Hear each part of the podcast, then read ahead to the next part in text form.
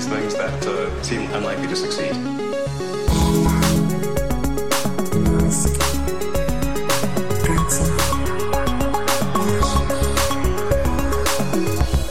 Bienvenidos a un nuevo episodio de Elon. ¿Qué tal estás, señor Matías? Pues un poco abrumado por el guion de hoy, por todas las cosas que han pasado a raíz de la encuesta. La encuesta.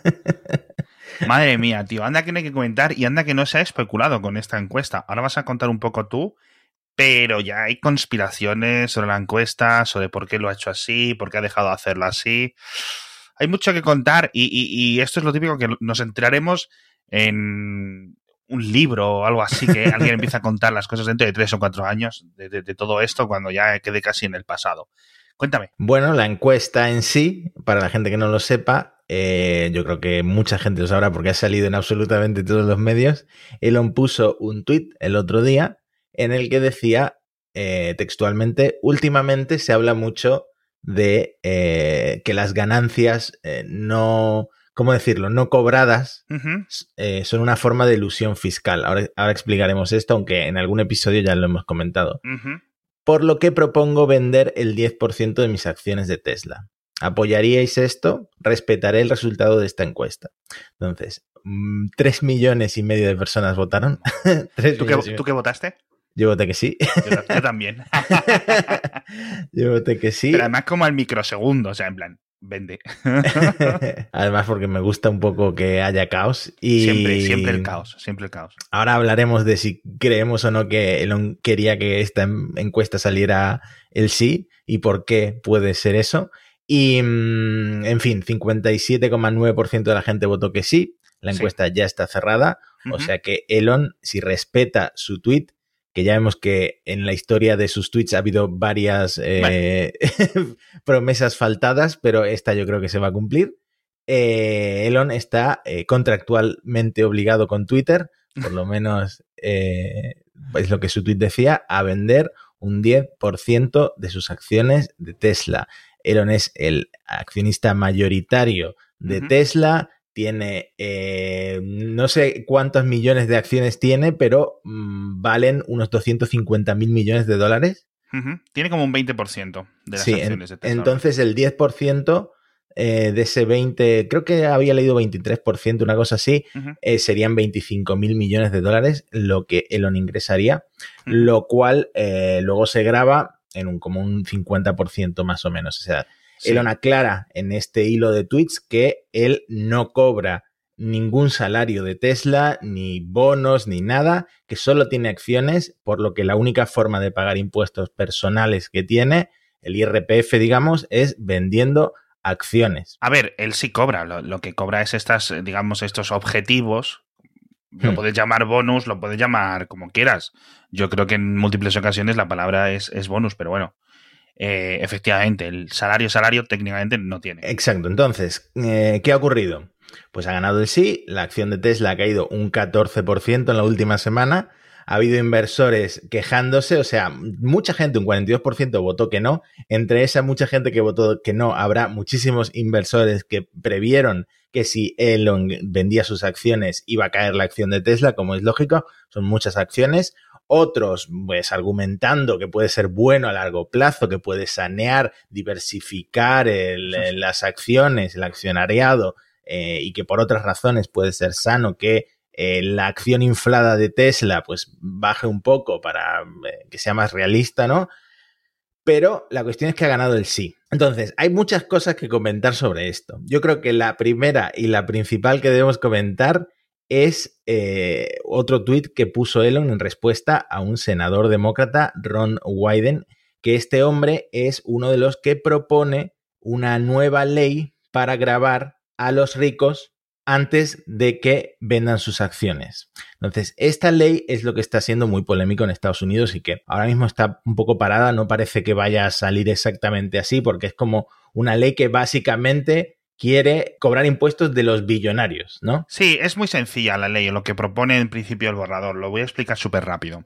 Es básicamente, tú tienes unas acciones, por ejemplo, en principio es en este tipo de bienes, ¿vale? Bienes... Eh bienes capitales, ¿vale? Entonces, en principio, tú, bueno, aunque no sé si eh, se aplicaría también a otro tipo de, bienes, por ejemplo, a tu casa.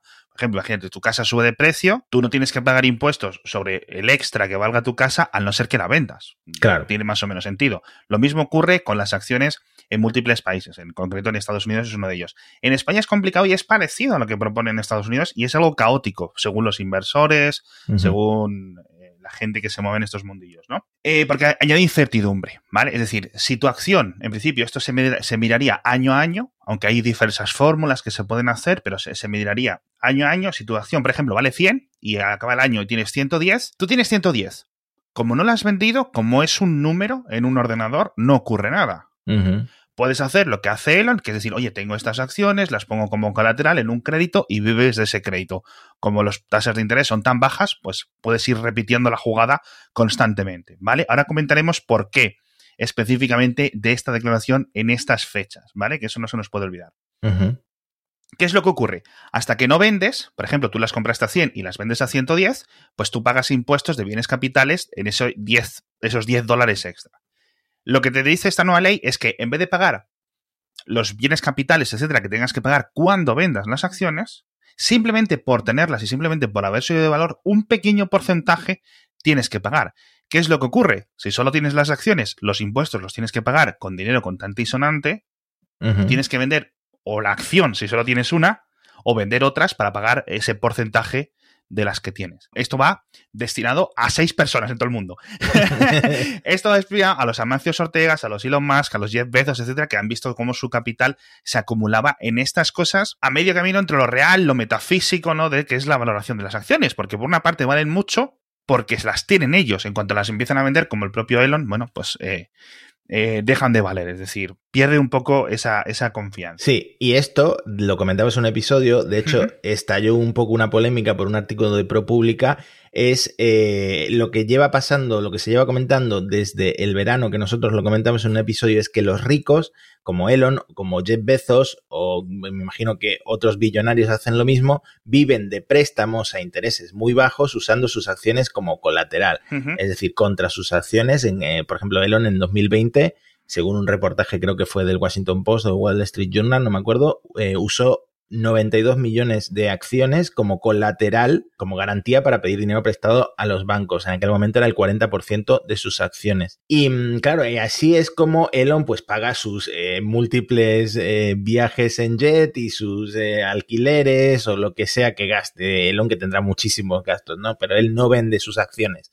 Y por esa razón pagó muy, muy poquitos impuestos. De 2014 a 2018 declaró unos 1.500 millones en ingresos, pagó 455 millones en impuestos, pero si comparas eso con el cómo iba creciendo el patrimonio, como en la lista Forbes, en la lista Bloomberg, lo veíamos subir y subir y subir hasta que se ha convertido en el hombre claro. más rico del mundo, es absolutamente sí. marginal lo que pagó de, de, impuestos, por eso mismo que tú estás comentando. Exacto, es curioso porque además esta técnica solo funciona en el entorno en el que estamos, un entorno de tipos bajos, un entorno en el que todo sube en la bolsa, los tipos siguen bajísimos y ya está. En el momento que la acción de Tesla empiece a caer, ese colateral que él ha puesto como acciones, que son, que, que ha puesto en el crédito, que son las acciones, como decíamos antes, deja de valer. Uh -huh. Con lo cual tiene que cerrar posiciones, cancelar los créditos o empezar a poner más acciones, con lo cual se crea un bucle o una espiral completamente negativa. Ese es el gran reto para esta gente, en el caso de que vengan mal dadas, ¿no? Entonces, bueno, mientras les funcione, pues, pues les funciona, no tienen que andar vendiéndolas como, como hacían estos, o tendrían que tener pues un mecanismo de ganarse la vida mucho más tradicional. Un salario, X millones o lo que sea, como se han ganado la vida los jefes jefazos sí. de las grandes empresas, eh, como se ganaba la vida, pues eso, todo el mundo, ¿no? Hmm. Es, es, es, muy complicado, pero bueno, sigue hablando. Entonces, proponen los demócratas esta ley que tú estás comentando. Musk, Elon Musk ya se había opuesto a esta propuesta de ley públicamente en Twitter. Sí, Elon Musk, eh, prefiero no meterme en política, eh, pero me meto en política.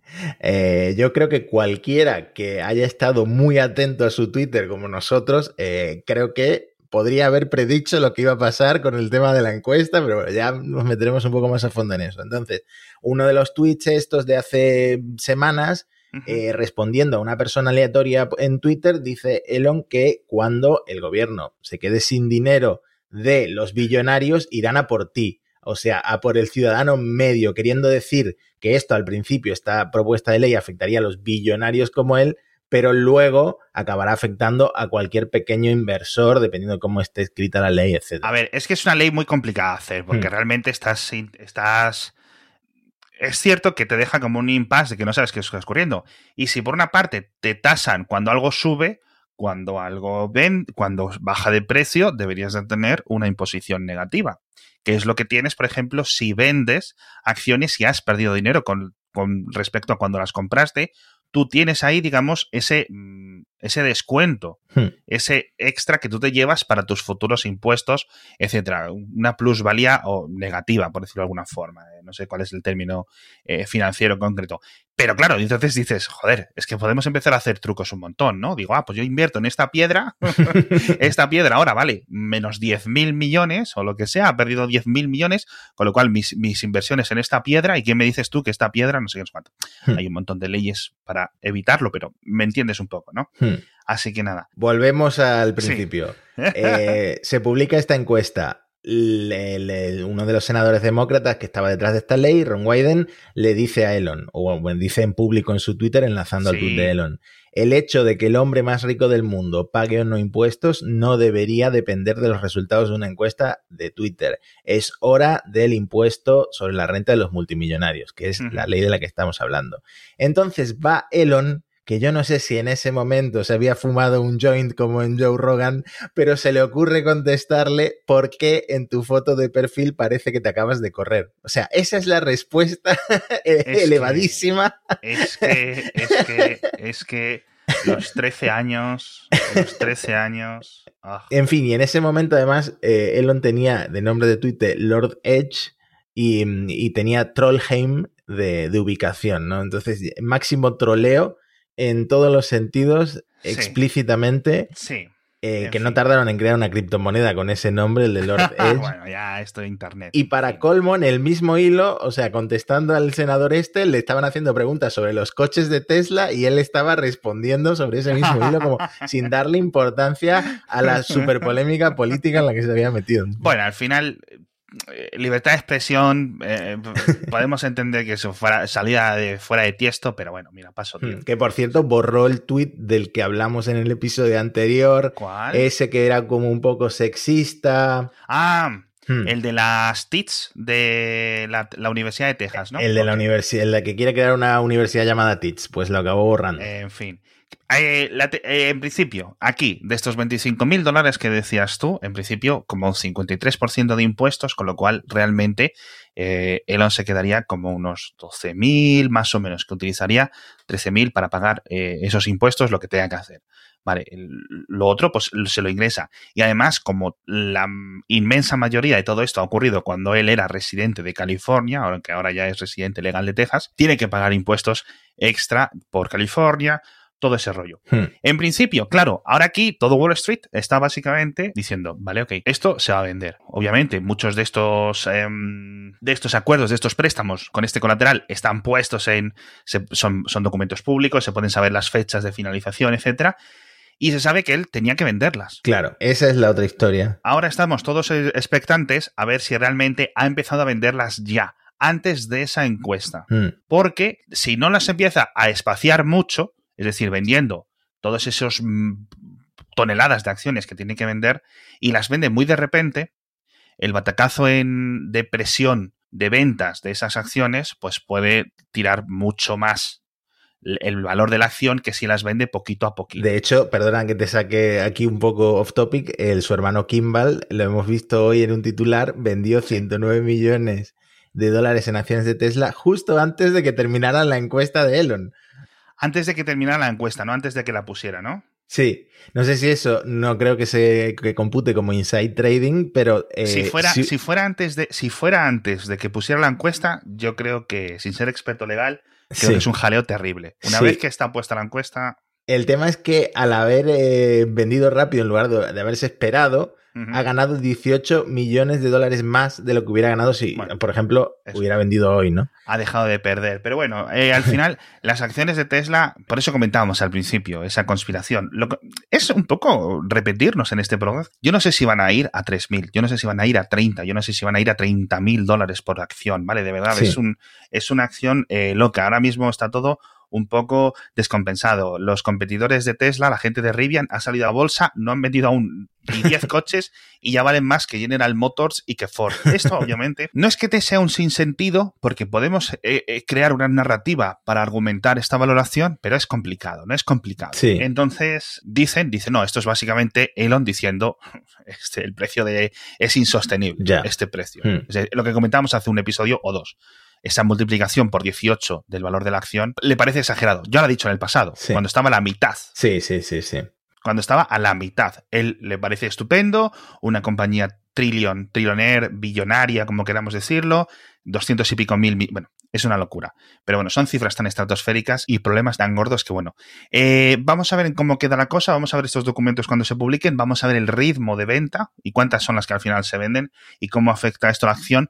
Yo imagino que, que no debería de afectar dema- demasiado. No, pero como eh, es que es una cosa que has introducido antes y yo creo que es clave en este asunto y que tenemos que comentar, que la llegamos a comentar en un episodio anterior y por eso yo creo que se podría haber predicho perfectamente la, la encuesta de Elon, es que Elon en 2012 recibe la opción de, eh, pues este, uno de estos bonus que dices tú, de comprar 22,86 millones de acciones de Tesla a 6 dólares. Esa opción vence en agosto de 2022. Es decir, Elon se queda sin tiempo, se está quedando sin tiempo para eh, comprar esas acciones a un precio ridículo, porque el precio de las acciones de Tesla actualmente supera los mil dólares.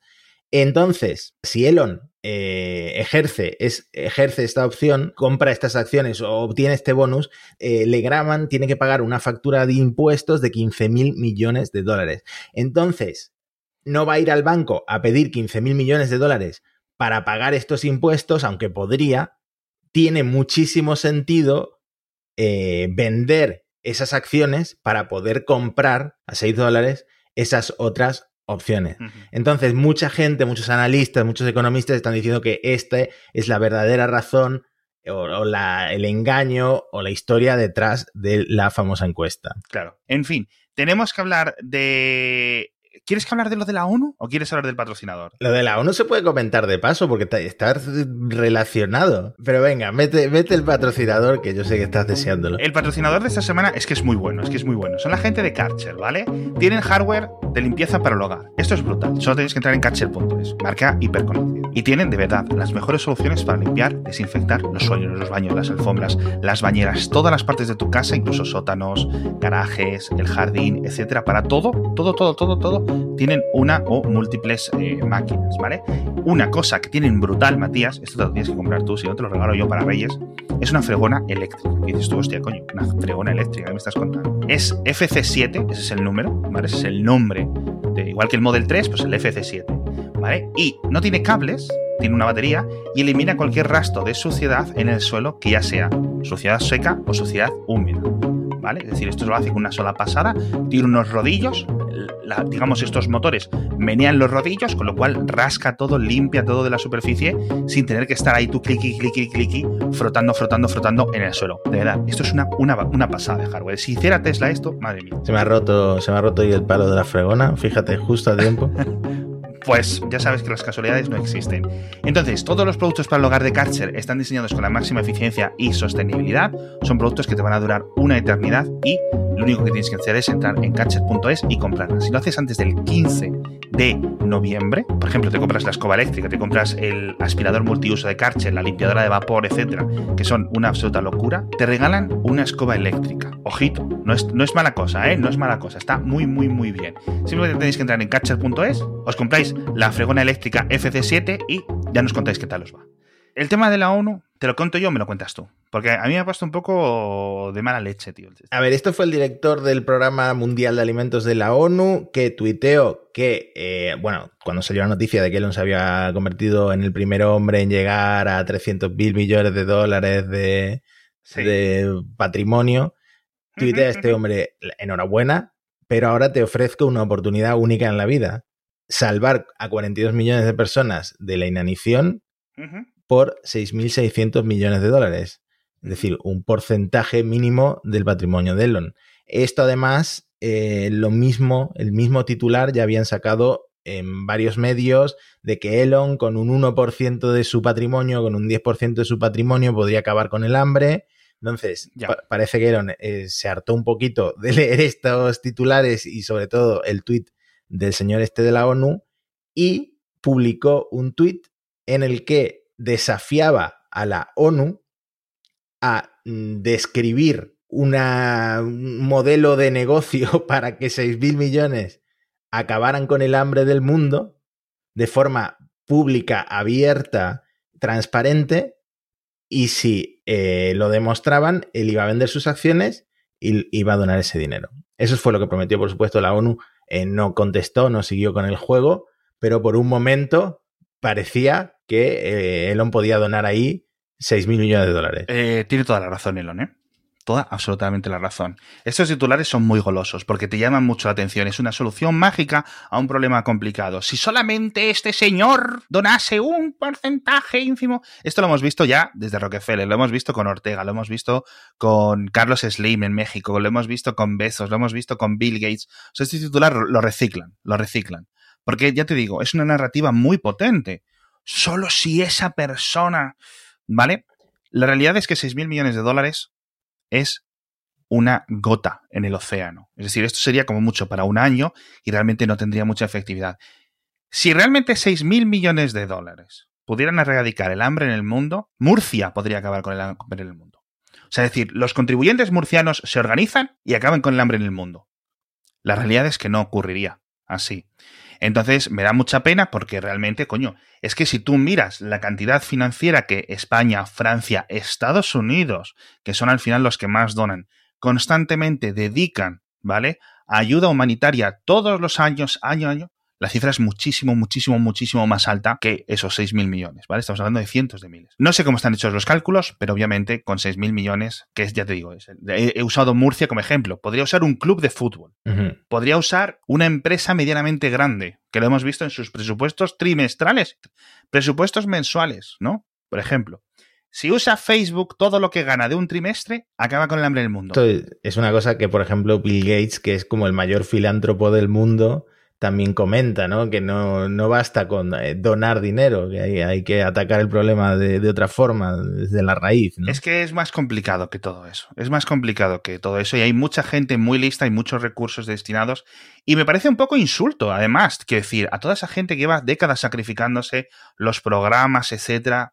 Ya no es en plan a la gente que dona constantemente, sino los que están intentando acabar con esto. Es decir, si solo esta persona se esforzase, pero bueno, o sea, que 6.000, que estaría estupendo que Elon donase y todo eso, pero realmente seamos serios, seamos serios. Entonces, eh, hace bien la ONU no responder, porque eh, no responder porque la ha cagado, la ha cagado. Es una narrativa fantasiosa, yo creo. En fin, hablamos del espacio, por favor, vámonos, llévame a órbita, Matías. si tengo varias noticias curiosas apuntadas. Eh, si quieres, empiezo por eh, un titular. China ha superado a SpaceX en carga enviada al espacio en el tercer trimestre del año. Ha enviado 45 toneladas, SpaceX ha enviado 41, uh -huh. pero ya sabemos que SpaceX está un poquito en barbecho, ¿no? Que, que, que no está a su máximo rendimiento y de hecho Elon se metió ahí en Twitter a defender, dice, a ver, es impresionante lo que ha logrado China, sí, pero en el cuarto trimestre tenemos planeado lanzar 80 toneladas y ya veréis, ya veréis lo que conseguimos con la Starship. Dice es Elon defendiendo. Una, una Starship es más de esto, es más de estas, ¿no? De todas estas toneladas. Uh, no, ¿Son 100 toneladas, puede ser? Las cifras bailan y hasta que no, pero vamos, que si no es una Starship son dos, me refiero. Hmm. ¿Sabes a lo que me refiero? ¿no? Es Total, plan... pero como tienen planeado fabricar tantas Starships, claro. dice Elon en un tuit, la flota de Starship está diseñada para lanzar mil veces más carga útil en órbita que todos los demás cohetes de la Tierra juntos, combinados, sumados.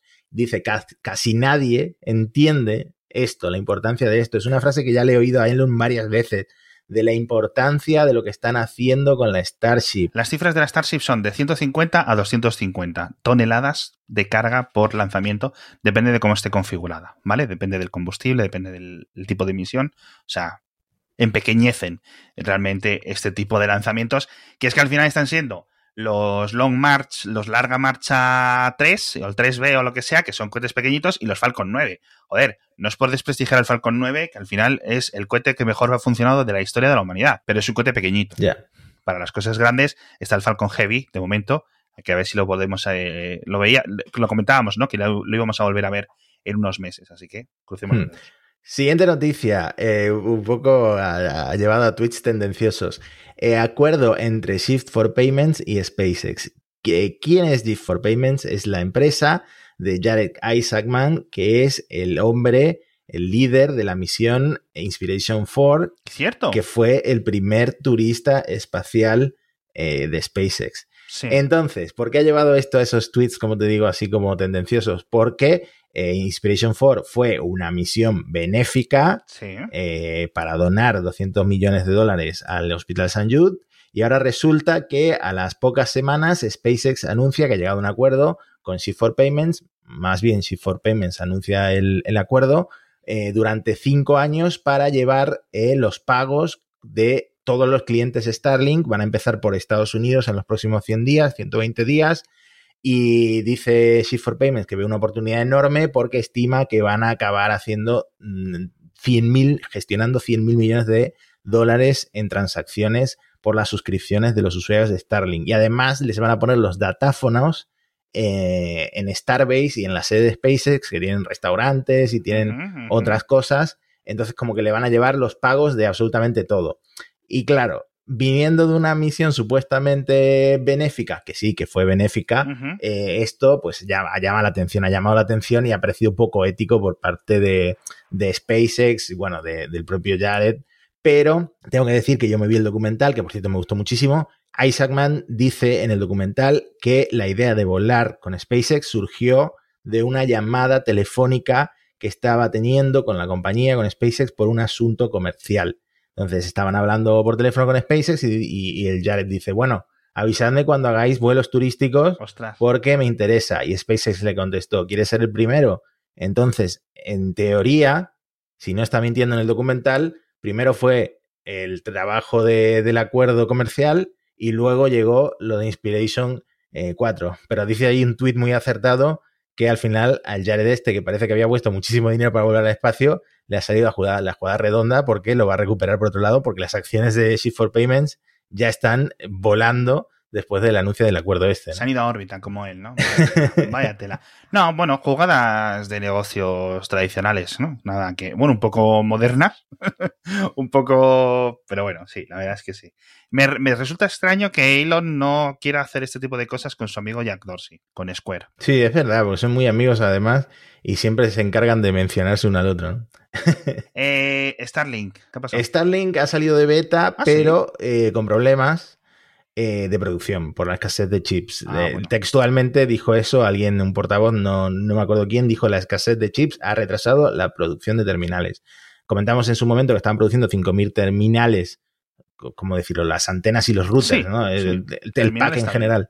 Eh, a la semana. Uh -huh. Y eh, en mayo se dijo que habían recibido 500.000 pedidos. O sea que si esos 5.000 terminales, al final por la escasez de chips, no llegan a tanto, pues hay gente que va a estar meses, incluso años, esperando a que le llegue su terminal de eh, Starlink. ¿Por qué digo años? Porque algunas personas se están quejando, algunas personas que reservaron Starlink se están quejando de que fueron a la web y cambiaron, aunque sea solo unos ah, metros, sí. la ubicación sí. de, de, la terminal, donde iban a poner la terminal. Entonces, Starlink los ha puesto a la cola de prioridad y la fecha de entrega se ha retrasado a un año o más.